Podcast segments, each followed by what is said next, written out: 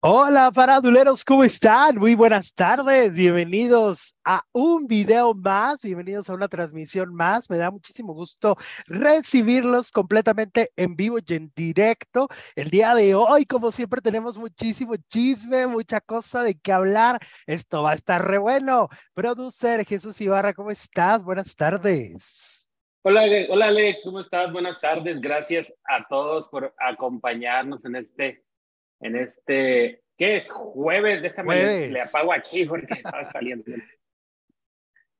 Es juevesito, es jueves, jueves 15 de junio, estamos en vivo, tenemos mucho de qué hablar, vamos a hablar de la nominación de anoche de la Casa de los Famosos que volvió a arder Troya, vamos a hablar de Daniel Bisoño, vamos a hablar de Paco Stanley, de Alfredo Adame, ah, este, ay, es que de verdad el programa de hoy está muy completo, así que yo los invito a que no se vayan porque el programa entero está buenísimo, buenísimo.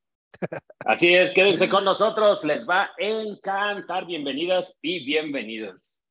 Y bueno, eh, tenemos mucho, mucho que comentar y vamos a empezar con Daniel Bisoño, que fíjate que tomó una decisión súper fuerte. Él ya como que llevaba tiempo amenazando y diciendo, voy a demandar, voy a tomar decisiones, voy a hacerme cargo de estos asuntos de, de, de la revista TV Notas, que sobre todo ha publicado información privada de Daniel Bisoño desde hace mucho tiempo. De hecho, de ahí surge este mito, o porque pues al día de hoy no, no se puede comprobar que Raquel Vigorra lo vendió, que Raquel Vigorra vendió la información que ella sabía como amiga de la, de la eh, pareja de Daniel, el matrimonio que tenía con Cristina, y que a partir de ahí, pues la empezaron a tachar de la peor amiga del universo, la más eh, mentirosa, bla, bla, bla, bla, bla.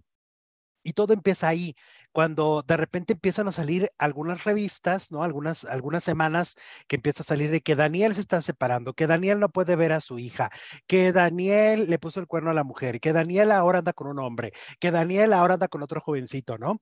Y esa es la información que ha sido eh, pública a través de TV Notas, ¿no? Quien sí, evidentemente, sí se ha metido en la vida de Daniel sí se han involucrado, eh, lo han perseguido, le, lo, toman fotos eh, afuera del teatro, le toman fotos en su casa, eh, cuando va saliendo de, su casa y en el fraccionamiento. Es decir, pues sí, ha habido una, una cantidad de notas muy grandes de, de Daniel en esa revista y pues ahora Daniel ha dado a conocer que va a demandar a TV Notas, pero lo más sorprendente, Jesús, es que lo hace en uno de sus peores momentos y eso a mí me sorprende, que tenga la fuerza la interesa de eh, meterse en una demanda con una publicación tan popular?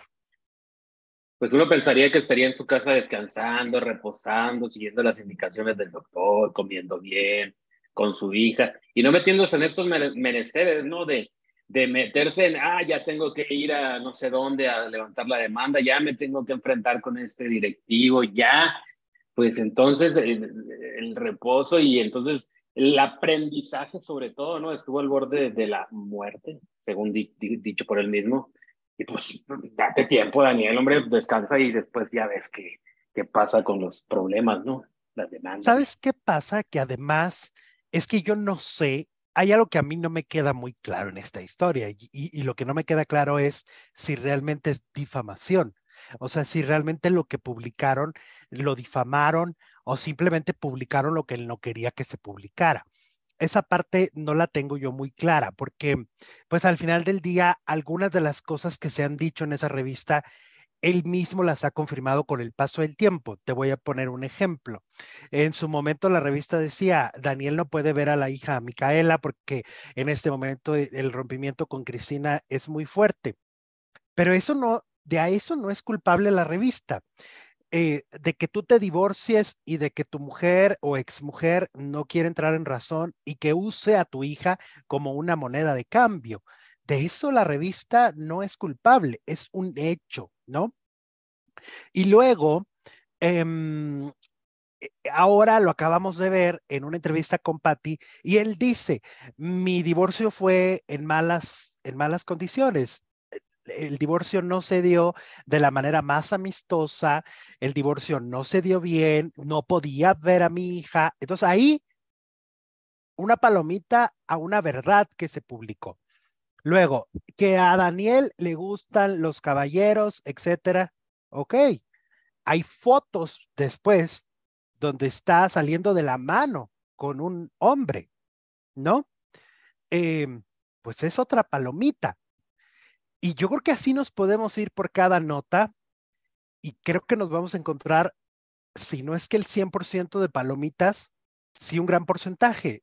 O sea que tal vez lo publicado es verdad, ¿no?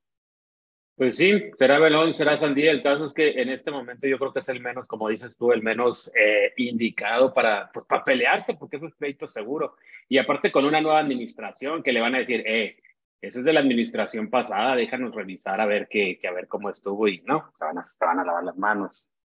Y además son publicaciones de hace cuatro años aproximadamente, es decir, tampoco es nuevo, ¿eh? O sea, también tardó mucho tiempo en reaccionar, pero esta parte de voy a salir del peor momento de mi vida, de, del peor momento de salud de mi vida, y me voy a vengar, y, voy a hacer que paguen, y les voy a quitar dinero, y voy a meterme en un pleito, y voy a agarrar al abogado de Adal Ramones, que fue el que les ganó una demanda, y voy a hacer que, que, que o sea, no sé, es que siento que no, no estoy entendiendo mucho, no estoy entendiendo que, se quiera meter en, en, un proceso de muchísimo estrés, pero que además en ese proceso, pues en realidad siento que no hubo mentiras, Jesús. Entonces. Pero aparte, bueno, a lo mejor por el tiempo, pues a lo mejor ya estaba la demanda hecha antes de enfermarse, ¿no? Entonces a lo mejor ya tenía cita para el 15, 10 de junio, 20 de junio, y pues es algo que ya no puede echar atrás, puede ser otra, otra razón, ¿no? Podría ser, pero hasta en la entrevista que da, porque da una entrevista hablando justamente de esto, yo lo veo a Daniel totalmente distinto, energéticamente hablando. O sea, lo veo cansado, lo veo triste, lo veo. Es que no es el mismo, no es el mismo Daniel. Exacto, no es el mismo Daniel Bisoño. Hace 15 días estaba en el quirófano, lo estaban operando y no sabía ni que tenía hasta, se despidió de su hija. Y pues, pues obviamente está convaleciendo de, todo, de toda esa enfermedad. Y entonces de repente salir y decir, no, pero es que los voy a demandar porque los voy a hacer pagar. Ah, caray, espérate. Entonces, no sé, no sé, no estoy entendiendo mucho esta historia, no estoy entendiendo por qué es en este preciso momento involucrarse en una dinámica así, este, no sé, Jesús. No sabes, Alex. Bueno, ¿quién le explica al buen Alex? Bueno, tenemos encuesta este día, queremos votos, queremos likes, queremos todo. Mira, llevamos 300, 1126 likes de la encuesta. ¿Quién salvarías de la casa de los famosos que anoche hubo nominación? El 34%, que es mayoría, salvaría al Poncho. El 32% salvaría a Sofía. El 19% salvaría a Ferca. Y obviamente, ¿quién último lugar, pues Sergio con el 15%. ¿Qué te parecen esos resultados, Alex? Oye, interesante, interesante lo que está pasando porque entonces Poncho pues no, no está carente de popularidad como muchos pensaban, ¿no? Pues es que es lo que se dice, ¿no? Que Poncho es el último, que no sé qué, pero pues nuestra encuesta es un buen termómetro, ya mil votos, dos mil votos. Sí, estoy desde el baño, señores, por eso se oye así el micrófono, ahí dispensen, y pues ni modo, ¿qué le hago? No, que aparte tus audífonos, tus audífonos tienen un eco extraño, ¿no? No es como el mío, que sí es como con microfoncito y todo este rollo. Sí, este, ya para el próximo viaje me voy a comprar otros audífonos. Sí, o un buen micrófono. Síganle votando y síganos dando like porque llevamos 465 eh, con el que le acabo de dar, como ven.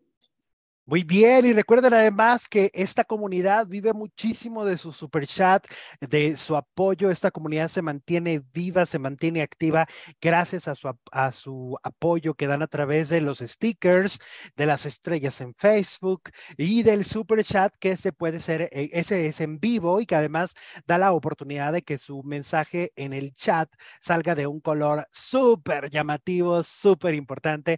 Así que ojalá y nos puedan ayudar con el super chat, ¿verdad? Las galas están bien aburridas, dice Balbi Lázaro, sí, que nos ayuden con el super chat. ¿Se te hacen aburridas las galas? Bueno, ahorita vamos a hablar de... No, para nada. De, de la Casa de los Famosos, pero pues para adelante, a mí no se me hacen aburridas, es lo que menos se me hace. No, no, no, creo que no es la palabra, al menos para mí, ¿verdad? En mi opinión. Oye, hablando de, ya que estamos hablando de Daniel Bisoño y que a partir de ahora se tiene que cuidar muchísimo en la alimentación, en todo, ¿no? También tiene que cuidar el estrés, de hecho, pero muy importante eh, las decisiones que tenga que tomar a través de la alimentación. Pues fíjate que el Oyuki de la nutrición, el buen KG, está ya cerrando, cerrando, cerrando el nuevo reto. Así que a los que nos están viendo en este momento, ahora sí que córranle si quieren tener el cuerpazo que traiga Lilia Montijo, por ejemplo. Oye, qué cuerpazo trae, ¿verdad? En la casa de los famosos. Pues el Oyuki ya está este, con su nuevo reto. En la mañana me escribió y me dijo, Alex, ya córranle, córranle porque se llama Reto a Dios la Lonja, es para bajar de peso, para marcar el abdomen, este, me dice también que es ideal, por ejemplo, para alguien que, que tenga el cuerpo así como Paul Stanley o así como yo, visito, este, que eso está, que está buenísimo porque te ayuda muchísimo a bajar, eh, se les va cambiando la dieta, se les da una atención personalizada. Si ustedes tienen esa duda razonable de cómo será el Oyuki, cómo puedo platicar con el Oyuki de la nutrición, ah, pues a través del reto, él es el que les da, nada de que un asistente del asistente los, no, no, no, eso el Oyuki, el que está con, con ustedes a través de este proceso. Hay una preventa, pero también hay un precio farandulero. Si, ah, si llegan ustedes a decir, ¿sabes qué? Yo soy faldilludo, faldilluda este, y quiero entrarle al reto Miyoyuki, pues es al WhatsApp 55 51 03 87 21. Lo repito, si se les va, pues pueden, pueden regresar el video. 55 51 03 87 21. Adiós, la lonja del pan. Fíjate que yo lo ando necesitando y ahora que estoy aquí en la Ciudad de México, ya tenemos desde ayer ah, es que el pan de la Ciudad de México, qué bueno está. En serio que qué bueno está. Uno no se puede resistir. Yo creo que sí le voy a echar la llamadita a Loyuki porque... Oye, dile a Loyuki que quieres bajar, bajar la pan de este viaje. La pan. La pan. Loyuki, la pan. No me va a entender si le hablo así que como quieres, que, quieres bajar que quieres bajar esa lonja porque pues sí la verdad es que el, el pan de dulce de la CDMX es una de las grandes tentaciones, porque fíjate que sí, otras ciudades no está, así como en CDMX está muy cañón el pan, ¿eh? No, a donde vayas, a la panadería que vayas. Oye, y ahorita que mencionabas a Paul, pues qué bienvenida le dio eh, la nueva integrante, ¿no? La Barbie Juárez, que le dijo que ella es gordofóbica, ¿qué pasó, mi Barbie? Y, teniendo enfrente a Paul. Y Paul sí, sabes que empezaron a, a platicar de alerta aeropuerto, ¿no? Del programa este que, que, pasa por cable, que es buenísimo. Y entonces empezaron a platicar, no, pero es que yo también veo el de Kilos Mortales. Y entonces ahí fue cuando la Barbie Juárez este, dice, no, pues es que siento que soy gordofóbica porque no soporto esos programas, me dan asco. Dios. Y entonces la cara de Paul, porque estaban justo en la cocina y pues ya saben que Paul aparte les cocina espectacular, la cara de él fue de, what the fuck? Y entonces en eso ya platica con este, con Emilio, y Emilio voltea y le dice, no, no lo dice por ti, no lo dice por ti. No, Oye, pues pero hay una gran ¿qué comentario tan fuerte? Pues es que hay varios ahí, bueno, nomás Paul, o estoy equivocado. Wendy, la Wendy como que también, ¿no? Sí, pues Wendy, Wendy, ella misma dice, ¿no? Que come todo el día, que, que está muy ancha, ella lo ha dicho, ¿eh? es una cuestión, son palabras que ella usa. Este, y pues es que al final del día, eh, pues mira, es que hoy sí hay una, una lucha en este tema. Los, este, los mismos diseñadores, por ejemplo, de ropa, el otro día estaba viendo un diseñador mexicano que decía, aquí no estamos trabajando por tallas, estamos trabajando por cuerpos. Y entonces les hacen la ropa ya a la medida para que te saques partido lo mejor que puedas, ¿no? Porque, por ejemplo, pues en el caso de Paul Stanley tiene muchísimas fans y muchísimos fans que, que, les encanta también como persona y físicamente, ¿eh? Entonces, de repente este comentario de, de la Barbie, yo siento que está desatinado, este, por más deportista que sea, me parece que su comentario está bastante desatinado, ¿no?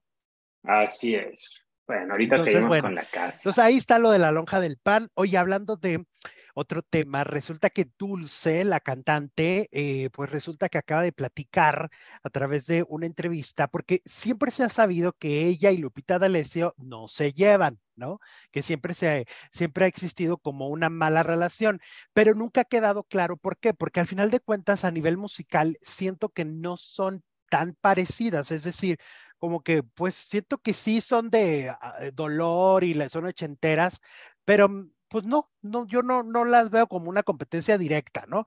Este, no como Talía y Paulina, por ejemplo, que siento que sus carreras siempre han sido como muy paralelas, ¿no? Y al mismo tiempo como que ¡pum! Como que hay un punto en donde se encuentran. Bueno, total que Dulce le preguntaron que si era cierto que esta enemistad con la leona dormida se debe a que un día Lupita D'Alessio le coqueteó y ella le dijo que no. Y pues dice Dulce que no es cierto que eso nunca pasó, que nada que ver, o sea, sí se llevan mal, pero no es por eso, no es porque se le haya echado los perros la Lupe D'Alessio. ¿Cómo ves? Oye, bueno, yo creo que la bronca viene porque Lupita D'Alessio siempre se ha promovido como la número uno, ¿no? Como la mejor cantante, la mejor intérprete, y entonces eso si te pones a pensar, pues no le gusta a Dulce, a Rocío Banquels, a Manuela Torres, pero como Dulce sí es más frontal y más directa, yo creo que por ahí han de haber tenido algún rocecillo en el pasado, puede ser, alguien que se sepa la historia que nos diga, ¿no? Pero aparte Lupita D'Alessio en, en su momento cuando convivía con la farándula, a todo mundo trataba mal, eh, o sea, era muy déspota por las adicciones, quieras o, por otro, lo que quieras, por el tema que sea, porque así era su carácter, porque no quería ser cantante, porque no quería estar en el medio, porque se metía hasta la maicena, pues quién sabe, pero algo eh, sí tenía, o sea, sí tenía esta intolerancia, esta soberbia, porque lo que tú acabas de decir se, se oyó muy bonito, pero se llama llama mamonería y se llama soberbia. Es decir, a que alguien diga todo el tiempo, soy la mejor intérprete de este país, es soberbia, ¿no? Entonces yo creo que ese es el punto, como lo acabas de decir, tal vez el hecho de que escuchas a una persona que está dentro de la misma industria y entonces te pelucea todo el tiempo, pues sí está feo, ¿no? Pero eso de que soy la mejor y soy la número uno es bastante subjetivo. En el caso de las dos, por ejemplo, a mí me gusta más dulce me llega más como canta, me encanta oírla. Y Lupita D'Alessio sí me gusta, pero no tanto como Dulce. Entonces, para mí, en ese caso, pues la número uno sería Dulce. ¿No? Claro, porque cada quien su, su, música, ahora sí que cada quien sus audífonos y su Spotify, ¿estás de acuerdo? o sea, obvio. Exactamente, o sea, hoy por hoy todo el mundo puede tomar una decisión y si para ti ella es la número uno, pues qué, qué, qué padre. Y, y, ese es el asunto que yo siento que a veces no ha terminado de entender este Lupita. De hecho, el otro día estaba viendo también a Dulce contar que ella se alejó del medio cuando tuvo a su hija, se alejó muchos años y cuando regresó la gente, ni los reporteros la recordaban, o sea, ni los reporteros sabían quién era esa mujer que estaba ahí, este, ¿cómo se dice? Eh, regresando a la música, ¿no? Porque pues... Ah, pero en cuanto, en cuanto abría la boca, pues todo el mundo se rendía a sus pies. Claro, pero, pero sí, o sea, las dos tienen carrera padrísima. Este, hoy por hoy a mí me parece que Dulce tiene todavía un largo camino, o sea, la veo muy entera, muy, en, todos los sentidos. La veo muy dispuesta a seguir construyendo cosas y una carrera increíble. La veo que tiene este pacto con Dorian Gray, como decían antes, ¿no? O sea, sí está impresionante, Dulce. Así es. Mira, María Los Ángeles Fritz nos manda un super chat. Saludos, amigos, amados, faldilludos desde Seattle. que por cierto, ayer no la andábamos topando en el aeropuerto, ¿eh? Ella saliendo y nosotros llegando. ¿A poco? ¿Ahí estaba? Sí, hizo publicación de que ya se iba saliendo. La vi cuando llegamos, oh. obviamente, pero por eso te digo, casi, casi nos la topamos. Ya sé. Pues bueno, le mandamos un abrazo, como siempre, gracias por el apoyo y qué padre hubiera sido conocernos, ¿no? Hubiera estado genial, hubiera estado muy bonito. Chilo, hubiera estado chilo. Sí, bueno.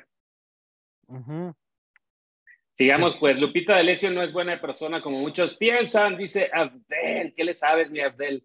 A mí también me gusta más dulce, dice Lulú. Dulce, dulce, dulce. Oye, hablando de otra cosa, resulta que, bueno, es un poco relacionado. Ya ves que eh, Dulce, el productor de Grandiosas, es Hugo Mejuto, ¿no? Este productor que lleva ya muchos años en la industria y del que siempre se dicen muchas cosas, ¿no? Es también muy mediático. Fíjate que dio una entrevista en, a un medio de Monterrey, Nuevo León, y ahí habló de cosas que nunca había hablado. Em, insisto, es Hugo Mejuto, productor de Grandiosas, quien confirmó que sí fue novio de Sergio Bazáñez. ¿Cómo ves? Ok, ay, no, pues mira, siempre se había dicho, ¿no? Y él creo que nunca lo había revelado, por ahí le sacaron algún, alguna TV Notas o algo así, pero pues bueno, siempre, al final, siempre se saben las cosas y bueno, ahora se están sabiendo. De hecho, de hecho, él dice que por esa publicación de TV Notas, eh, eh, Sergio lo, lo, lo mandó a chiflar a la loma, lo mandó a volar, tronó con él. Y ya son varios que lo mandan. También había otro que era político, ¿no? De Guadalajara, que también dijo que anduvo con, con el buen Sergio Bazáñez y también terminaron por lo mismo. Sí, por lo visto, pues es un tema que a Sergio no le gusta tocar, lo cual se respeta muchísimo, pero ahora pues todas sus exparejas están tocando el tema, pues ¿qué traen? ¿No? pues si le preguntan, pues es su historia, ¿no? No tienen por pues es que sí, siempre lo hemos dicho, es que finalmente las relaciones amorosas son de dos, son dos historias, ¿no? Este, y aunque pueda haber un, eh, eh, ¿cómo se dice? Un pacto, como diría Talía, un pacto entre los dos, de, oye, no vamos a tocar el tema, si uno de los dos decide, pues es que es su historia. Lo que sucede es que eso sí tiene que ver con, con, homofobia también, tiene que ver con que la gente, porque yo veo que todos los heterosexuales siempre están hablando de todas sus exparejas, ¿no? O sea, Lupita D'Alessio se pasó a refinar a todas sus exparejas, a todos los que tuvo, que si este era borracho, pero este me golpeó, pero este hizo aquello, y este, y luego cuando revelan un secreto, un romance secreto, nadie se escandaliza. Ah, pero cuando es un romance entre hombre, hombre o mujer, mujer, ahí empieza el problemilla, ¿verdad? Para la gente. Entonces, bueno, pues Sergio, así como lo dices. Sergio Bazañez no ha, tocado el tema, pero bueno, Hugo sí lo tocó. Ahora, fíjate que Hugo en esta entrevista habla mucho de temas, pues detrás de bambalinas, detrás de lo que no vemos de los conciertos, pues de las relaciones que tienen luego los empresarios, productores con eh, las artistas. En este caso, por ejemplo, él era muy amigo de Mónica Naranjo, de la cantante española, y dice que ya no son amigos que porque él se iba a casar, ¿no? Con un, creo que es el, eh, es el dueño de un antro que se llama Open de Guadalajara. Y entonces él se iba a casar, creo que se llama Daniel, se iba a casar con Daniel y resulta que la, le pide a Mónica que sea su madrina de la boda. Y Mónica lo deja en visto, Mónica Naranjo. Y como lo dejó en visto, él se encabritó, porque aparte de que tiene carácter bien fuerte, se enojó y que le dice sus cosas y que entonces eh, ahí terminó la amistad. Oye, pues es que tiene toda la razón. si eran amigos y le estaba hablando para, bueno, para empezar debió haberle hablado por teléfono, ¿no? Porque pues esas cosas son demasiado importantes. Pero si le está pidiendo el favor más importante de su vida, que sea testigo del momento más importante de su vida y lo dejen visto, pues sí, es como para terminar una amistad. Es que sabes qué pasa, que eh, Mónica empezó a trabajar con Sergio Gabriel, que es otro productor de, conciertos, y ellos dos, Sergio y Hugo, son como rivales. Entonces yo creo que Mónica, pues como que tomó partido, tomó bando y por eso dejó de contestarle a Hugo. Pues sí, pero lo cortés no quita lo valiente. Oye, Hugo. Pues Oye, pues es que te está diciendo algo bien lindo, que si eres la madrina de su boda. Imagínate considerar a alguien para algo tan bonito y que, o sea, pues, debe ser una persona muy especial si la quiere de madrina, o lo era. Y entonces ya le sale con esa, pues con esa gatada, porque eso no se hace, eso, eso, no se hace. Debería haber sido más, más, eh, más, pues más eh, amable, ¿no? Más educada, ay, no tengo tiempo, tengo un concierto, bye, adiós. Me va a doler la cabeza ese día, y ya entendió. No, y fíjate que a mí se me cambió un poco la percepción de Hugo, o sea, porque entiendes lo difícil que también es ser empresario, lo difícil que es invertir el dinero. Él acepta que muchas veces sí ha estado endeudado, que ahorita está endeudado después de la pandemia. O sea, sí te cambia la percepción de que dices, pues es que sí, es un mundo tan difícil donde tienen que arriesgar siempre sus patrimonios, ¿no? Y, a veces se quedan ya sin nada y luego se vuelven a recuperar y se vuelven a quedar sin nada. O sea, sí es muy complejo. Y dice que él fue uno de los que apoyó también a Carlos Rivera, pero ya ves que Carlos Rivera cuando se volvió muy famoso se olvidó de todos los amigos que tenía. O sea, Carlos Rivera prácticamente cuando se vuelve hiper famoso en todo el continente, pues hizo a un lado a sus amistades. Y entre ellos está Hugo, porque Hugo le hizo el primer concierto en el Metropolitan, le grabó un disco en el Metropolitan, lo impulsó muchísimo, le dio muchos consejos, porque dice que cuando Carlos regresó de, de Madrid después de hacer El Rey León, pues Carlos regresó con esta actitud de me va a ir increíble, todo mundo me tiene que producir algo, TV Azteca, Sony Music, y de repente pues no. Y Hugo le decía, es que es tu problema, Carlos Rivera, tú estás esperando que, que vengan a tocar a tu puerta para hacerte grandes proyectos, y la vida no funciona así, las cosas no funcionan de esa manera. Entonces sí es un gran consejo, porque pues sí, si te quedas a esperar que los demás te reconozcan, te apoyen, te hagan, te digan, pues estás frito, ¿estás de acuerdo? Y creo que ese ha sido el problema del 99% de los exacadémicos, que salen porque sí, dentro del reality, dentro de esta burbuja de tres, cuatro, seis meses, todo les hacen. Les eligen qué canción van a cantar, cómo son los bailarines, qué vestuarios se van a poner, todo. Y cuando salen de esa burbuja, se encuentran con que ahora tú tienes que decidir todo lo anterior y por triple. Entonces, ese es el problema. Por eso muchos siguen fracasando de los exacadémicos porque salen con la mentalidad de soy un bebé indefenso que tienen que apoyar los demás. Y las cosas no son así y la vida no es así, ¿no? No, pues no, pero pues se supone que en, la academia les dan las armas, ¿no? Para, para que canten, para que se defiendan para todo y cuando salen, pues, como dices tú, lo quieren todo peladita y en la boca, como se dice. Pero ¿sabes que no les dan alguna preparación de marketing, alguna preparación de management para entender que esto es multifactorial? que el éxito de un Carlos Rivera no depende de que cante bonito y que esté guapito, sino que es multifactorial. Entonces, como no les dan esa preparación y solo es una preparación relacionada con el talento, Creo que ahí es cuando el cerebro, ¡pum!, se confunde. Pero yo creo que no les dan eso pues, porque no da rating, ¿no? Porque es aburrido, porque me prefieren meter que si tu mamá te abandonó, que si te, tu, novia te, abandonó. Tu novia te está poniendo los cuernos afuera. Es más divertido que, que, ver cómo se defienden frente a un empresario o a un este, sí. Sí, claro, porque es más, es más este vendible para, para el circo del reality show, lo acabas de decir muy bien. Exacto. Bueno. Oye, mira, tenemos super chat de Atenea que nos manda 20 dolarotes. Nos dice Wendy hizo una entrevista súper divertida ayer. ¿De qué se trató mi Atenea? ¿De qué habló la Wendy? Porque ha hablado de todo, hasta de lo que no quiere oír uno, ella lo dice. Oye, que se me hace que la Wendy, la Wendy es faldilluda, es el, me hace que ve este programa porque, eh, bueno, primero porque le encanta el chisme, ¿no? Y todos los que estamos ahorita conectados aquí, sí señora, sí señora, sí señore, sí señor, le gusta el chisme. Entonces, haz de cuenta que le encanta el chisme a mi Wendy, pero aparte usa una palabra que la usamos mucho en este programa, que es nada que veriento. Entonces, a ah, mí se me hace, la usa mucho, a mí se me hace que mi Wendy nos ve. No sé por qué presiento. Aparte, pues aquí es donde está el verdadero chisme sabroso, ¿no? Pues eh, está muy bien informada la Wendy en caso, Alex. Exacto, muy pues, bien, Wendy. Que hizo, una entrevista muy divertida ayer. Ahorita la voy a buscar porque ayer como andábamos viajando, pues no, no me tocó ver la casa, pero pues estamos enterados de todos modos. Claro, y se la pasa este, ¿cómo se dice? Eh, haciendo entrevistas, haciendo dinámicas como de programa de espectáculos, ¿no? O sea, como que le encanta la farándula. Sí, y se sabe todo, ¿eh? Es muy novelera, se sabe cuál novela pasó en tal año, cuál canción se sacó en tal año, o sea, tiene una memoria. Ay, no, no, no, yo a la Wendy ya hay que tenerla aquí también un día, aunque sea un día en la vida que venga a chismear con nosotros, ¿no?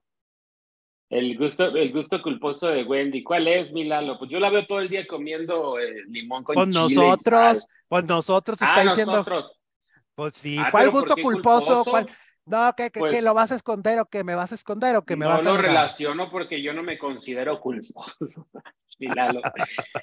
ok, Fernando Parral nos manda 65 pesos. Dice, hablando de la cosa de los famosos, mi recomendación, Wendy y Nicola para el remake de Lalas Spa. Sería un hitazo. Ahí hay química, dice Fer. Pero no es actriz, ¿no? pues ahí les, yo creo que también hay que tener por ahí algún talento escondido, porque quería hacer una dinámica, no sé si ya la hizo con, con, con Excelsa, de la familia Peluche. Oye, pero pues también Lidia Brito tampoco es actriz y ahí está. Y ahí está, la Wendy tiene más gracia y cae mejor. Josh J también nos manda un super chat cinco dolarotes. Bravo, bravo, dice el buen Josh. Hola Josh. Oye, nos tienes muy abandonados, ¿eh? hace mucho que no venías por acá. ¿Qué onda pues contigo? Oye, vamos con Alfredo Adame. Vamos con Alfredo Adame que tiene pruebas del abuso que Paco Stanley cometió contra sus edecanes. ¿Te acuerdas que apareció en el documental, no? ¿Te acuerdas que eso que apareció este? Ah, sí, claro, diciendo, bueno, revelándole cosas, ¿no? Siguió despepitando afuera. Exactamente, pues ahora explicó que una reportera de espectáculos que era su amiga le pidió ayuda para conseguirle trabajo a su hermana que era modelo y actriz, por lo que él le recomendó ir con el conductor de Pácatelas. Y entonces dice, me cuenta la muchacha que en cuanto entró Paco no le quitaba la vista. Del día que entró al eh, que entró al mes que duró fue un calvario para ella. No la dejaba de acosar sexualmente, la empezó a acosar laboralmente de que si no había favor sexual la iba a sacar. Em, dice, de repente empezó a agarrar y agarrar droga y no la pagaba y según yo entiendo, ya tenía una deuda como de 50 kilos. Se puso grosero, le llamaron la atención, le decían ya paga, no pagó y con su característico perfil se negó. Entonces, eh, dice, esas son las razones que dicen por la que lo mataron. Y además dice que empezó a meterse muchísima droga y se volvió insoportable. Eh, dice que, ¿qué más, qué más, qué fue lo que dijo? Ah, lo dijo con Inés Moreno. Y qué más, pues eso. Qué fuerte, ¿no? No, pues con eso tú ya lo acusó, ya la memoria de Paco, si por, de por sí estaba manchada, ahora sí, ahora sí ni cómo. Ahora, también hay que decir que, por ejemplo, Paola Durante lo, lo acusa dentro del documental, ¿no? O sea, Paola es clara y contundente diciendo que, que Paco la, la acosó, ¿no? Y que, y que este, quería algo más y que le mandaba mensajes al Viper y que bla, bla, bla, ¿no? Fíjate, eh, sí, exacto. Y Alfredo Adame será chifletero y todo lo que quieras, pero yo sí le creo, como que sí le creo lo que dice, como que esas personas sí se me hace que son honestas. Como que sacan todo lo que traen. Pues más bien es una persona que no tiene filtro, ¿no? Pero no significa que todas sus historias son mentira.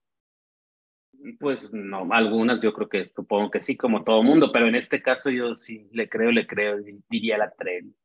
Oye, y luego que Huicho Domínguez Carlos Bonavides recordó también que cuando que Paco le curaba la cruda en las cantinas, o sea que se topaban los dos ahí en la, eh, en la fiesta. Ya ves que Carlos Bonavides tuvo un alcoholismo durísimo y sobre todo en aquella época de tanto éxito con el premio mayor, la verdad es que sí, sí estuvo muy mal, o sea, fue una persona súper adicta y dice que Paco le curaba las crudas ahí. Eso es lo que dice Don Huicho. Don Huicho. Pues también le creo. Y como que son contemporáneos, ¿no? Si Paco estuviera vivo, tendría más o menos la edad de Huicho, porque Huicho no tiene la edad que representa. Como 80, ¿no? Tendría, ¿cuántos años tendría Paco? Como 80. y tal. Sí, pues tenías, ¿qué tenía cuando falleció? Cuando lo mataron, 60, 61. por ahí, ajá. Bueno, José Luis Neri nos manda 30 dolarotes desde San Francisco, California. Saludos, Alexi Producer. Fuerte abrazo desde San Francisco. Abrazo de regreso, mi José Luis. ¿Cómo estás por allá? Muchas gracias. Yo quiero conocer San Francisco, a ver si este año se me hace conocer San Francisco, California. Yo ya conozco, ya viví un tiempo en San Francisco, en Fremont. Oye, el rico humillando siempre al pobre. Ay, trabajaba en un, te digo dónde trabajaba. ¿En dónde? Trabajaba en un, en un Taco Bell, ya les he dicho que trabajé en un Taco Bell. ¿A poco? Y en un- Sí, ahí en Primo. ¿Y qué te tocaba hacer del taco? Hay de todo, principalmente que me, me humillaran. Porque ¿Por qué? nuevo. Como no duré tanto ahí, luego me fui a un, a un súper. ¿Pero a poco te súper ahí. Pues sí, porque sí, bueno, pero eso es otra historia, luego se las Ay, no, cuéntanos tu historia. Aquí te abrimos No, nuestro pues porque corazón. era, era un, este, un hindú, el, el, el gerente o manager, como le quieras decir, y se decía por ahí que se quedaba con las, pues que a ti te pagaba una cierta cantidad y él se quedaba con otra cantidad que a ti te tocaba. Y aparte era muy déspota, muy sangrón, y entonces por eso digo que, que sí me humilla- humillaba. Ay, un hijo de la fregada. Ay, ah, ¿Y no te aprendiste Sí. el nombre para quemarlo ahorita? Y luego los que estaban por, no, que me lo voy a andar aprendiendo. Y luego los que estaban por debajo de él, que eran mexicanos, pues como que seguían su, su misma escuela y también eran medio sangrones con los. Es que luego los paisas también se portan bien, bien canijos, ya, cuando ya cruzaron y ya cuando viven en el Ya privilegio, cuando, sí. sí, ya cuando ya tienen todo legal, entonces sí, esa es una queja para, no todos, porque hay No, no, no, no, no, no, no. paisa y de América Latina, pero hay unos que sí son bien hijos, ¿eh? Ah, exacto. A ver, los que nos están viendo en Estados Unidos, cuéntenos sus historias de, de mexicanos que se portaron bien ojéis con ustedes, ¿no? Sí. Porque sí pasa, sí, sí, pero ahí- pasa. En general, en general, la ciudad es preciosa, San Francisco, Fremont, San José, todos, toda la bahía. Es espectacular. Quiero volver, como dices tú. Quiero volver, quiero volver. Oye, en la casa de los famosos hubo nominados. Anoche hubo nominación, volvió a explotar todo. Era un poco predecible. A ver, aquí hay una cosa que fue predecible desde el minuto uno antes de iniciar, solo con el anuncio de que Sergio Mayer iba a estar dentro de la casa de los famosos. Todos sabíamos que todos lo íbamos a odiar. ¿A poco no? ¿O lo vamos a negar? ¿No? Ay, bueno, pero pues a, a donde entre, si entra la política lo vas a odiar, si entra una novela, con más razón por mal actor, si entra un Eh, Si, se pone a, para- ve- a vender gorditas en la esquina, sopes en la esquina, lo vas a odiar. O sea, Si te Sergio Mayer es alguien, es, es que Sergio Mayer es la persona más fácil de odiar, porque es Aunque te mamón, diga buenos días, lo vas a odiar, ¿no? porque es mamón, porque es altanero, porque es como cuando hay nada que veriento. O sea, la verdad, o sea, lo ves y dices, ese hombre de veras cae mal. O vamos a fingir Sí, que no. No vamos a, igual Poncho, igual ahorita Poncho como que ya eh, un poco ve ese lado, eh, como que ves los dos lados de la moneda, pero como está tan cerca de Sergio Mayer, pues le salpica, evidentemente. Entonces ayer fueron nominados Sergio Mayer, una vez más, Poncho de Nigris, este, Sofía, que la trae contra Sergio Mayer, y Ferca, que también la trae contra Sergio Mayer. Entonces, pues era un poco predecible la nominación, sí, aunque hubo por ahí unos votos inútiles que, ay, a mí esta, esa frase que usan de voy a darle un punto porque no le va a afectar, ay, dejen de decir payasadas, o sea, siempre hay un motivo, me quitó el mordisco, este, no me dejó Coca-Cola, siempre va a haber un motivo de que alguien te caiga mal, ¿a poco no? Ay, luego lo que cuando dicen, ay, la quiero mucho, pero ahí le van dos votos. Pues, Es como el ¿dónde está Carmelita? Salinas, ¿no? Cuando decía, Ajá. ay, no, tan hermosa, tan bella, pero tan hija de la tiz. Entonces dices, a ver. Carmelita, o sea, no. Oye, respeta a Carmelita, ella ya no está aquí para ¿Por qué? defenderse. Pero Pues están todos sus hablando. videos, pero están todos sus videos, Jesús. Aparte, si me quiere jalar las patas, pues que me jale las patas en la noche. O ya ni modo, ya soportaré. Oye, aquí nos está diciendo algo muy serio, Gloria, que fue complot y no fue sancionado. Ya estaban advertidos y la jefa los, los, se lo permitió, ¿viste? Sí, sí, o sea, todos cuando le poníamos al 24/7 estábamos escuchándolos todo el tiempo hacer complot, todo el tiempo estaban hablando del mismo tema, todo el tiempo hablaban a veces entre este claves y decían, ay no, que a traición y ay no, que a la otra. O sea, por supuesto que hubo complot. Es que en serio, Mayer y Poncho no tuvieron otro tema en los últimos tres días. Entonces, si, si eso no es complot, pues entonces, ¿qué va a ser? Obviamente no van a decir claramente, oye, yo le voy a dar dos puntos a esta, porque pues eso ya sería muy obvio, ¿no? Pero les, les pusieron sobrenombres que todo el mundo no sabíamos, ¿no? La traición le decían a Sofía, la Lucifer le decían a Ferca. A Ferca porque ella se dijo que era Lucifer, ¿no? Exacto, y entonces pues más claro, no puede ser. Rita Buschetti. Hola, Rita, nos manda dos euros, los quiero mucho, muchas bendiciones desde Italia, saludos Rita. No ven la casa por allá, no, no verdad. Gracias Rita. Besos. Besos, besos. Oye, y luego en las redes están invitando al voto masivo con por Sofía, por Sofía, ah. porque acuérdate que los votos son positivos y entonces si hay voto masivo para Sofía, entonces ¿qué va a pasar? Pues que Sergio será el expulsado del domingo, ¿no? Esa es la intención al tener voto masivo. Yo creo que es obvio que Ferca se va a salvar y se van a quedar tres nominados. Se va a quedar Poncho, se va a quedar mm, eh, Sergio y se va a quedar em, Sofía. ¿no? Ah, se va a quedar Sofía. ¿Tú crees que salga Sergio? ¿Quién dijiste? No, que se van a quedar nominados. O sea, Ferca se va a ah, salvar. Sí. No, a Ferca obviamente la va a salvar su novio, bueno, su supuesto novio que nadie se crece romance. Eh, y sí, se van a quedar Sofía, se va a quedar Sergio y se va a quedar Poncho, claro, que está cantado. Oye, hablando de Poncho, hay un tuit, como siempre, hay un tuit recordando el pasado y en el 2018, el 12 de octubre a las 3.51 de la tarde, Poncho de Nigris escribió, si naciste mujer u hombre, respeta las reglas de la naturaleza y acéptate. No distorsionen el mundo por sus ganas de ser de otro sexo. Acéptense y sean felices. Lo que hicieron en España es el inicio del fin de las leyes de la naturaleza.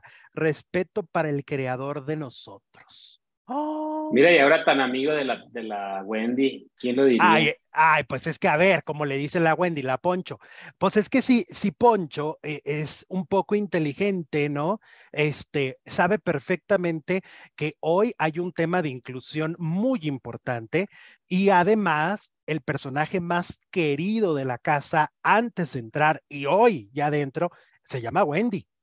¿No? Fíjate, sí, sí, yo, yo sí siento que hay un poco de interés ahí, pero también lo siento genuino, como que le cayó bien, como que la, eh, como que dijo, ah, mira, no está, no soy tan, no me va a hacer nada, pues.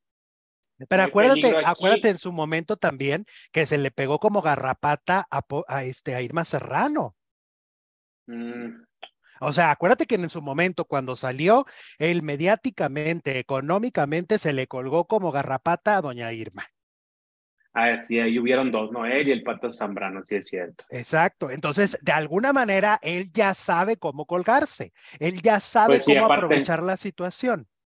Eh, son bien estrategas, ¿no? Entonces están viendo a ver quién, porque Wendy era famosa desde, antes de entrar, era como de las favoritas. Pues, Porque te voy a decir una cosa, este mensaje que acabo yo de leer de Poncho de Nigris, este tweet del 2018, por más que acabas de conocer, o sea, la conoció hace una semana, no te cambia un discurso de vida en una semana. No es tan sencillo que si tú consideras que esto no es de Dios, que esto es antinatural, ¿no? Que estás hablando en contra de, de, la transformación de una persona y la decisión de una persona, no te va a cambiar en una semana, por más que bien que se lleve con Wendy. Y se ve, por ejemplo, en las caras de Ferca. Ferca no sabemos cuál es su postura sobre las mujeres trans, pero su cara lo dice todo en contra de Wendy y su actitud y su distancia, la distancia social que tiene con Wendy, te está diciendo que esta, esta mujer, aunque se quiere hacer muy la open, pues parece que no es tan open, ¿no? Entonces... Fíjate, ahora que Jorge dijo que ya le va a entrar a, bueno, que se va a juntar más con Wendy, digamos, pues seguramente no le pareció bien a Ferca. El día de la, cuando los pusieron, cuando los confrontaron, el domingo creo que fue. Exacto. Sí, el día de la eliminación. Entonces Jorge dijo, no, pues si me quedo me voy a llevar bien contigo, de piquete de ombligo, vas a ver. Y Ferca parando oído dijo, oh, oh, alerta roja. Claro, porque hasta la misma Wendy dijo, ay, ¿cómo son los hombres? O sea, este hombre que no se me acercó toda la semana, el día de la expulsión se me acerca, platica conmigo, juega conmigo, este, hace el mismo juego que está haciendo Nicola de, de jugar con, con, con, Wendy en un aspecto ya más sexual, más, más, más de beso, más de cuerpo. Entonces, pues es que son bien estratégicos y son viejos lobos de mar y son bien hipócritas también con Wendy. ¿No? Pues tú crees que tú crees que no sepa cuántos en la vida real no se le habrán acercado por puro interés ahora que es famosa, y ahora que tiene dinero y que antes no tenía y de seguro ya sabe olfatear quién va por interés y quién va genuinamente. Claro, ¿cuántos de los que están dentro de la casa y se están llevando bien con ella, cuántos lo harán sin una cámara, ¿no? ¿Cuántos tendrían una actitud? Porque ya ha tenido desprecios de Lorena Herrera, ya ha tenido desprecios de fulano, de Merengano. Entonces, pues mira, yo creo que es, e, ella sabe perfectamente, a mi Wendy me parece que es una mujer inteligente y seguramente sabe hasta qué punto la están utilizando al interior de la casa, ¿no? Exacto, lo que me sorprende es cómo hay gente que navega con la bandera pro gay, pro trans, pero en el fondo tienen pensamientos eh, de odio. ¿eh? Pues en, la farándula me refiero, y en todos lados, obviamente. El tuit de, de Poncho, ¿no? El tuit de Poncho, y mira, el ganso, tienes toda la razón. Ayer, según estaba indignado porque Wendy contó experiencias de transfobia, claro, lo que le pasó en el baño, ¿no? Que la sacaron de un baño de mujeres. Y el Poncho sí estaba indignado, ¿por qué no hiciste más cosas? ¿Por qué no les dijiste? ¿Por qué no entraste a la fuerza? Es cierto. Pero ahí está su tuitazo. Ahora, Galilea Montijo en las, eh, en las, eh, ¿cómo se dice? En las galas de nominación, de expulsión, ¿qué le pasa a Galilea Montijo? Es mi pregunta. ¿Por qué Galilea Montijo tiene tantos tropezones al aire? Tengo dos teorías. Una es que no le importa el contenido y entonces a lo largo de la semana está, eh, no está conectada, ¿no? No está, ahora sí que yo, desde mi punto de vista, una conductora de un reality show tendría que estar desayunando, comiendo y cenando y hasta en los sueños tendría que tener la casa de los famosos. Y entonces comete errores tras errores, o sea, no, además... No la veo muy de buenas, o sea, no la veo simpática, la veo como en este plan como de villana, como tomándose muy en serio. Y yo creo que la casa de los famosos, pues en realidad no se puede tomar tan en serio. O sea, este rollo de, ay, sí, vamos a sacarlo y este es un mamón. Eh, pues sí, pero es divertido. Parte, es, el proceso es divertido, pero tampoco te puedes poner en una parte de, oigan, en este momento vamos a votar todos para eliminar a Sergio Mayer. Ay, bájale dos rayitas a tu amargura y a tu resentimiento social, ¿no? Finalmente, eh, pues sí, o sea, es el villano y sí, nos cae gordos, eh, gordo, pero al final del día esto es entretenimiento, ¿no? Y fíjate que en la casa, adentro de la casa, no la ven con tan buenos ojos, ¿eh? Como que el primer día decía, ay, la Gali, qué simpática. Pero después han dicho que cada vez que sale Gali los estresa y los pone de malas y que nunca sonríe y que nunca les dice algo lindo, porque yo recuerdo a Verónica Castro en el mismo formato y Verónica Castro era divertidísima, igual la de la Micha. De hecho, el único que yo me acuerdo que no fue divertido fue Víctor Trujillo y por eso solo hizo una temporada. Pero en el caso de Verónica y Adela eran simpáticas, coquetonas y esta parece que están descubriendo la cura del cáncer.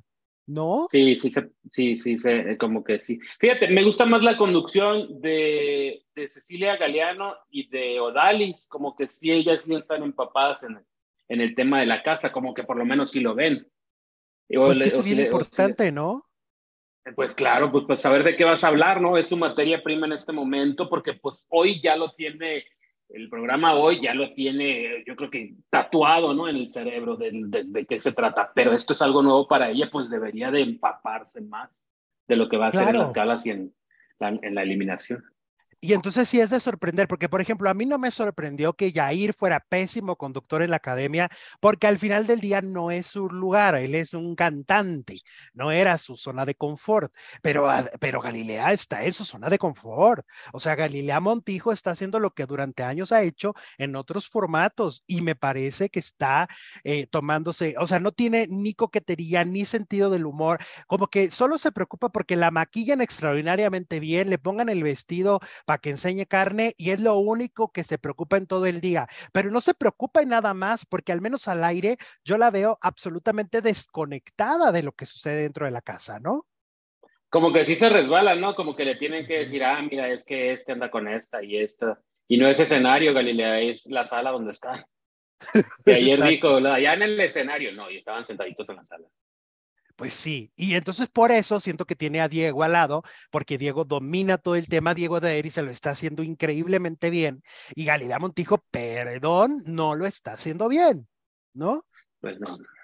Ahora, y es como la selección, ¿no? Le ponen todo para que metan goles y le ponen los mejores sueldos, los ponen que se vean bonitos, así le pasa a Galilea, le tienen lo mejor, que la mejor vestido, el mejor maquillaje y a la mera hora pues algo le falla, algo, algo no es ella, porque pues, nos tiene acostumbrados a otra cosa definitivamente. Sí, o sea, le pasan la pelota, tiene todo ahí para meter el gol y no lo mete, como dices tú. En, en el caso de Verónica Castro, lo hacía y, y, creo que es la mejor conductora hasta el día de hoy de ese formato, ¿no? Así es, sí, sí, definitivo. Verónica era maravillosa, o sea, le lucía la ropa, le lucía el maquillaje, le lucía su simpatía, le lucía toda ella, o sea, la verdad, era increíblemente bueno lo que hacía Verónica Castro. Ahora, em, a ver, Pepillo Origel. Pepillo Origel ha estado dando mensajes y mensajes y mensajes en las redes sociales respecto a los panelistas, a la gente que va y opina de los temas. Resulta que ayer, pues como ya es otra semana, pues ya cambiaron panelistas, él no se había dado cuenta, pero ya está Lucía Méndez, René Franco, el Borrego Nava, y entonces empieza a publicar de que, ah, por fin por fin ya no están este, los que no pertenecen a Televisa, ¿no? Yo la verdad, ayer cuando leí ese mensaje, yo no me aguanté. Yo no me aguanté, Jesús. Fui y le dije algunas cosas al tío Pepillo Origel. Este, le dije, uno, y mira, la verdad es por todos conocido desde hace cinco años y lo pueden buscar en YouTube, pueden buscar los videos. Pepillo y yo, o sea, por más que, pero no podemos como combinar ideas, como que siento que somos personas que pensamos muy distintas, ¿no? O sea, somos como muy opuestos. Entonces creo que eso siempre se nota. En, algún momento te acuerdas que hizo un comentario transfóbico y yo evidentemente... Eh, como parte, aparte de la comunidad LGBT, pues di mi punto de vista. Y aquí una vez más no estoy de acuerdo, Jesús. O sea, me parece que el comentario de Pepillo es retrograda. Creo que se quedó estancado en 1997 de que era o perteneces a Azteca o perteneces a Televisa, pero estamos en 2023. Las cosas han cambiado. Esto ha sido una revolución con los medios digitales, con todas las pantallas que hoy existen, todas las plataformas. Tú no puedes seguir pensando como en 1997, ¿no? O sea, no puedes pensar que solo existe una empresa y que por lo tanto el talento que existe en esa empresa es el único que tendrá una oportunidad. Porque si sigues pensando así, pues entonces sí te quedaste estancadísimo, ¿no? Totalmente. Pues te refieres eh, precisamente a que invitan a conductores como, como Gustavo Adolfo, como Adis, como Shani, como René Franco, que no pertenecen a Televisa y que están ahí sentaditos y entonces él dijo que pues por cómo es posible que habiendo tanto famoso en Televisa, inviten a otros.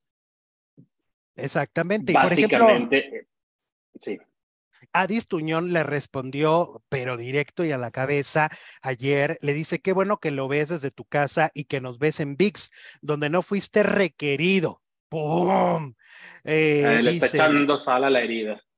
Ajá. Ah, bueno, aquí lo voy a agregar. Resulta que después de ese comentario publica una fotografía de Mauricio Garza diciendo que le cae mal y que no lo conoce y que le cae mal y que bla, bla, bla. Y le escribe Cecilia Galeano también a decirle, pues es que no lo conoces. O sea, si lo conocieras en verdad, te darías cuenta qué divertido es, ¿no? Porque Mauricio Garza me parece además un personaje muy divertido. Creo que esto sí, esto sí, con todo respeto, y yo soy de los que más respeto las edades de todo el mundo, pero esto me parece que sí es un problema generacional, Jesús. Pues sí, porque Mauricio Garza no tiene filtro y habla de todo, de todo. Le vale si está en la televisión abierta, en la televisión cerrada, en la televisión doblada. Habla de toditito. A mí me queda re bien el tipo. Bueno, continuando con el mensaje que le escribe Adis Tuñón, le dice, qué bueno que no te cae Mauricio Garza. Aunque lo ves, dices que no conoces su nombre, su generación. El público que lo sigue, que es mucho, tampoco te conoce a ti. ¿Qué te pasa, Origel? ¿Todo bien en casa? Dices que no me conoces. Qué pena, hemos trabajado juntos. Hemos compartido la mesa y hemos presentado mi trabajo muchas veces. Yo respeto tu trabajo y tu trayectoria, pero lamento que no recuerdes a quienes hemos enriquecido tus proyectos donde tú eres presentador y nosotros periodistas que generamos el contenido para que lo presentes. Deseo seguir aplaudiendo tus logros que han sido muchos por muchos años y no lo, y no lo has logrado solo. La gratitud es la memoria del corazón. Si a ti te falta, a mí no. Espero que nunca me dé Alzheimer del alma. Eso lo dijo. Adis Tuñón. Bueno. Mi paisana. Pues yo Como buena norteña, directa. Directa, duro y directo. Los deberían de... Pepillo ahora ya se ganó que lo... Ahora sí ya se ganó que lo inviten. Que lo inviten a él, que inviten a Gustavo, que inviten a Adis y a todos los que han inguneado y que lo sienten ahí. Un día que el programa esté flojón, a ver cómo, a ver cómo reaccionan y que le digan directo todo lo que se han dicho en las redes, ¿no? Estaría, estaría genial. Pues sí, porque al final de cuentas mi paisana dorada Adis Tuñón tiene toda la razón en lo que está diciendo. O sea, él ha sido presentador, lector del teleprompter o que lo que le dictan en una, o sea, Pepillo Origel al final del día, este, sí ha enriquecido sus programas en base a gente como ella, que es un ejemplo de superación y que es un ejemplo de cómo se ha ido escalando pocos reporteros pueden tener la fortuna que ha tenido Distuñón con el paso de los años gracias a su talento, la verdad, que ha sido escalar y escalar, pero por muchos años, o sea, no se lo ganó en uno, no en dos, no en tres. ¿Cuántos años lleva Distuñón en este medio? Entonces, pues yo creo que merece tantito respeto, ¿no? De, parte de Pepillo y decir que no conoce, y siempre esa frase que también es generacional, esta frase de, de, de hacer a los demás así de, no te conozco, como, claro que la conoces, claro que la conoces, por supuesto que sí. Mejor escribe un, un tweet y di, ¿sabes qué? No me invitaron y estoy encabronado, ¿no? Es mucho mejor decir eso que escudarte en que, ay, no, es que la gente de Televisa tiene talento y debería de estar aquí. Pues ni que fueras de Emilio Azcárraga para que te importe, ¿no? Pues sí. Él también es un inmigrante de Televisa, antes era de TV Azteca. Y como te digo, yo creo que todo esto se lo ganó, digo, lo, o lo ha hecho pues, para que lo inviten, ahora sí como para ir con todo y, y armar más polémica, ahora entre conductores. Y hay que voltearle la tortilla a Pepillo. A ver, Pepillo, hace cuántos años, seis, siete años que Televisa le quita el contrato de exclusividad y se indigna y que va ventaneando y luego se va y hace cosas en Estados Unidos. ¿Qué tal le hubiera parecido que llegando a Telemundo, la gente de Telemundo hubiera dicho, ¿qué está haciendo este señor aquí si este señor es de Televisa? ¿No? Correcto. Y si Pepillo se enojó y se indignó cuando emigró de TV Azteca a Televisa y que también en aquella época la gente de Televisa decía, pero ¿qué está haciendo este señor que hablaba pestes en ventaneando de todos y que por eso lo correteó Adame y por eso lo correteó Soberón? Pero ¿sabes qué? Es que hay una cosa, como dicen aquí, no tiene memoria del alma y eso está cañón, ¿no? Sí, sí, sí, está, está fuerte lo que está haciendo Pepillo, pero que lo inviten, insisto, que lo inviten. Adis, Adis, Adis. Ah, sí, Adis está. Adis me gusta mucho lo que hace, ¿eh? E, está con Cecilia Galeano y precisamente con Mauricio Garza y tampoco tiene filtro. Es una de primera mano no, en, de primera mano, pues como que no puede por, por el horario, pero acá sí habla de todo, de todos los temas, sin miedo y sin censura. Y arriba Chihuahua, chinga. Arriba Chihuahua, claro. Oye, este, a ver, cerramos la encuesta. Ay, sí que tenemos encuesta. Ay, mira. Muy retrógrada del Pepillo. ¿A quién salvarías de la casa de los famosos? Poncho y Sofía, empate, 34%. Más de 2.600 votos, 19% salvaría a Ferca, 14%, deshonroso último lugar, Sergio Mayer. O sea que si nuestra comunidad no se equivocara, quién sería el eliminado, el de menos votos. O sea que si las elecciones fueran hoy, ¿quién sale perdiendo? Sergio Mayer. Y la semana pasada igual, ese es el asunto. O sea, las redes sociales, a ver, es que quién en su sano juicio vota por Mayer. Pues mm, bueno, mm, bueno. ¿No? Ya que se larguen, ay Dios, estamos fuertes, el Pepillo. Que se largue, dicen. que se largue, que no se vaya Sergio, que se vaya Pepillo. Ay Dios, ya involucramos cosas de, la fuera de la casa, ¿no? Oye, pues ya vámonos, vámonos a la segunda transmisión que nos espera más chisme. De la casa de los famosos y de Jordi Rosado, Jesús. Regresamos. Alex, va a estar más fuerte que este. Bye bye. Regresamos en cinco minutos.